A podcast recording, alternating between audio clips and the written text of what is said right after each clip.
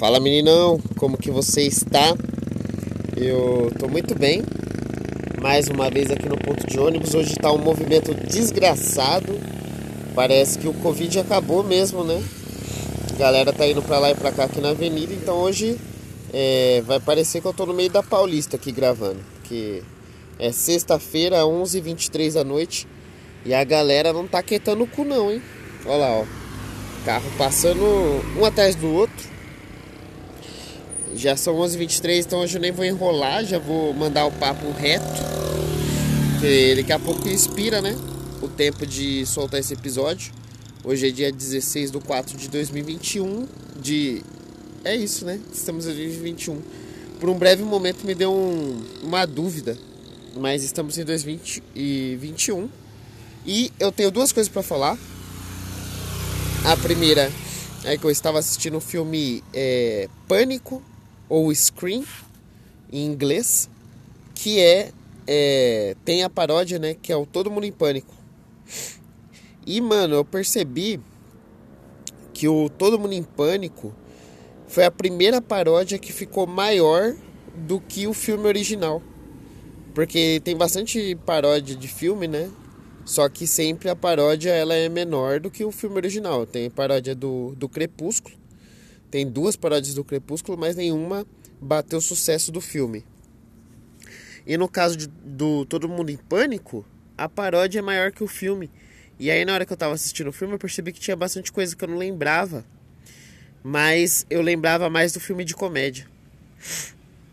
E eu também percebi que o, o sucesso do Todo Mundo em Pânico nada mais é porque o, o Pânico, o filme, já é basicamente um filme de, de comédia, mano. Tipo, no, no filme Pânico, eles tentam fazer como se fosse uma metalinguagem de filme de terror. Então eles ficam falando todo o tempo dentro do filme de terror sobre filme de terror. Então ele fala assim: ah, essa é a hora que a mocinha sai correndo. É, o, o cara que é o, o pânico, né? Que tem a máscara do pânico, ele fala assim: essa é a hora que você vai sair correndo desesperada.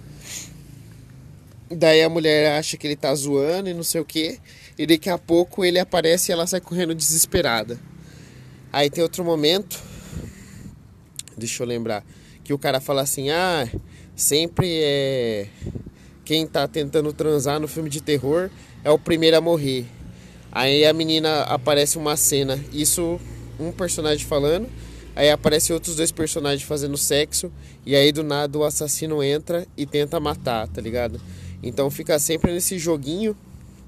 Tem uma hora que aparece também o zelador, que ele tá vestido com aquela camiseta Flamengo, né? Preta e vermelha, com um chapéuzinho e o mesmo crochê do Fred Krueger.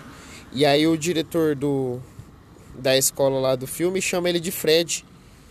E aí eu fui pesquisar, estava pesquisando sobre o filme, e eu descobri que o mesmo diretor do Pânico é o diretor que fez o primeiro Fred Krueger, A Hora do Pesadelo.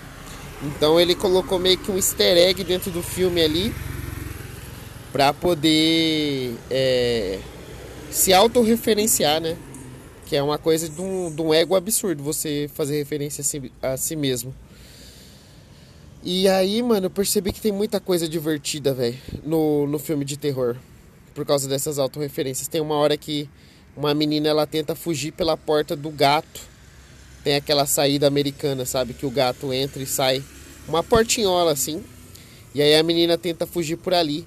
E no filme do Todo Mundo em Pânico é uma gordona que ela tenta passar pela portinha. E aí eles não mudaram nada a cena, mano. Eles só colocaram a mina gorda para deixar mais exagerado. Mas já era uma cena divertida ali no filme de, de terror. A parte do silicone, que o cara dá aquela esfaqueada, né? No Todo Mundo em Pânico na menina e sai o silicone. E aí acontece no filme basicamente igual, só que não sai o silicone, né? Uma menina peitudona.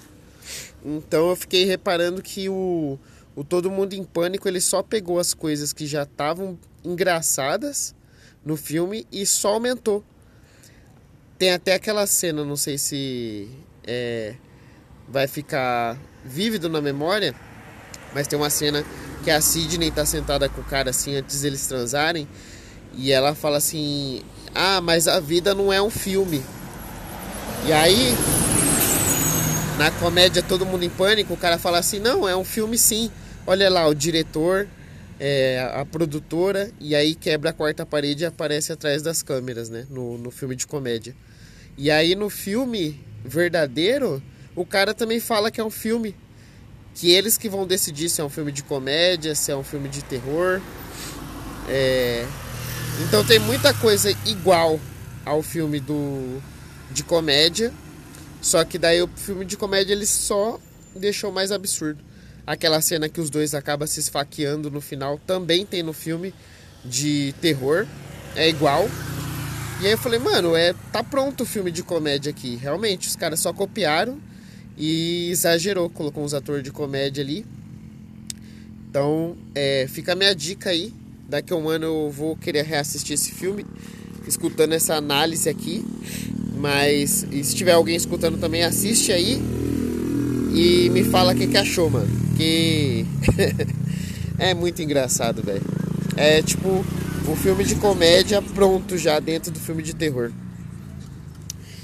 E a outra coisa que eu queria falar é que hoje eu vi uma matéria mudando de assunto drasticamente. Na verdade, eu não ia falar sobre o filme, né? Só ia falar sobre essa matéria que os humanos, os humaninhos, nós estamos fazendo testes em animais é, que chama. Eu até marquei o nome aqui, ó. Cadê? Chama quimera, né? Esses animais aí. Que eles estão juntando, é, acho que células humanas com células de animais. Então eles pegaram lá, tipo um óvulo, eu não sei explicar porque eu não entendo muito de biologia, né? Mas eles pegaram tipo um óvulo de macaco ou de humano e aí colocaram um outro um outro elemento do macaco. E aí eles estão fazendo tentando fazer um, um, macaco humano. E tem essa notícia mesmo tá ligado? É só pesquisar aí quimera macaco humano que aí vai estar tá explicando lá por causa que assim eles acharam uma forma de juntar os embriões lembrei a palavra juntar o embrião do humano com o macaco e aí eles conseguiram fazer uma gestação lá de 20 semanas desse embrião. É, eles já tinham feito alguns testes, só que morria, né? O embrião. E dessa vez eles conseguiram deixar 20 semanas ele vivo. E aí eles estão tentando fazer essa junção do macaco humano aí pra quando os macacos estivessem na vida adulta, tirar os órgãos. Olha que bizarro. Tirar o órgão do macaco e dar pro humano fazer uma transfusão. É, então eles estão querendo, tipo, cultivar os macacos. O macaco humano, né? E aí depois eles vão tirar os órgãos para doar para as pessoas, mano. Olha que bizarro, bizarríssimo. E é, é, parece fake, mas pesquisa aí que é verdade. E outra coisa também, os caras não estão ligados que o planeta dos macacos basicamente é isso, né? Os caras não tentam deixar os macacos inteligentes que nem os humanos. E aí dá a porra toda e os macacos vão lá e dominam o planeta Terra. Então agora, além da gente se preocupar com o Covid, além de se preocupar com os alienígenas que estão tá chegando na Terra, vai ter que preocupar porque os macacos vão dominar tudo. Porque com certeza, se você der a inteligência de um humano para o macaco, ele não vai deixar tirar o órgão dele, tá ligado? Primeiro porque ele é mais forte, ele tem a força do primata lá e ele vai ter a inteligência de um humano. Então, mano, a gente tá fudido. Para com essa porra aí de. Chama Quimera. O, o experimento, o macaco humano. E eu só achei muito bizarro mesmo. De fazer um macaco, meio macaco, meio humano. Imagina a mulher que ela vai. É, ela vai ter que dar luz pro macaco, né? É isso, porque não tem como. O macaco vai nascer da onde? Vai nascer de uma mina. E aí imagina que bizarro a mina dando a luz ao macaco, né? Provavelmente essa mina aí vai ser quem? A, a mulher do latino, né? E aí o latino já é ligado nos macacos. e aí o latino vai ter o filho macaco que ele sempre quis. Tanto que ele ficou triste lá quando o macaquinho dele morreu. E agora ele vai poder finalmente ser pai de um macaco de verdade. Então, é, já mudei de opinião. Acho que deve ter mesmo aí um macaco humano para o latino realizar o, o desejo dele. É, caralho, que foda, mano. Imagina um latino ter um filho macaco. Meio macaco, meio humano. Aí será que o latino ele vai ter que acasalar com a com a macaca? Ou com uma humana? Não, eu acho que vai ter que ser com a macaca, né? Olha que bizarro. Então o latino vai transar com a macaca e aí vai ter um filho chama, é, com esse experimento aí da quimera, né? E é bom por causa que aí o filho do latino, além de, de ser macaco, e aí vai deixar o latino feliz, se acontecer alguma coisa e o latino precisar de um órgão, aí o macaco vai lá e faz a transfusão, né? Que é do pai pro filho. Então eu acho que é o mesmo tipo sanguíneo basicamente ali, né? A chance é bem alta dele conseguir é, usar os órgãos do filho dele se ele precisar. Então é. Pro mundo em geral vai ser bizarro se eles conseguirem terminar esse experimento aí da quimera, mas pro latino vai ser top. É, então é isso, né? Já são 11h34, vou voltar para minha casa. É, agora eu tenho que pensar num nome para esse episódio aqui que seja a altura do que eu disse, né? Porque esse experimento da quimera aí é muito doido. Homem macaco pode ser o filho macaco do latino? Não. É... Homem macaco, eu acho que é, é um bom nome para representar esse episódio aqui. Então ficamos assim, hoje é sexta-feira, final do dia já. Amanhã é... estou muito empolgado para assistir Mortal Kombat. E aí provavelmente eu vou voltar com uma análise do filme. Isso se eu não é, gravar antes, né? Do, de, antes que eu assista o filme. E aí eu volto aqui para contar. Enquanto isso, espero que quem esteja escutando tenha bons sonhos. Está escutando esse episódio no momento que saiu, que eu duvido muito, ou de noite. E aí sonhe com um homem macaco, ou o filho do latino, né?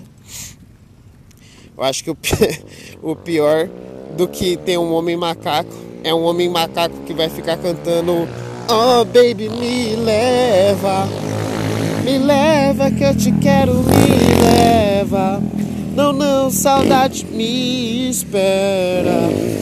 E aí Em vez de festa no AP Vai ser festa na floresta né? Então Hoje é festa lá na Eu ia falar na minha árvore Só que não, não combina.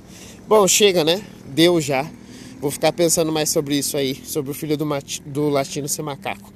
Tchau, até amanhã, beijo no coração e durma pensando nos macacos.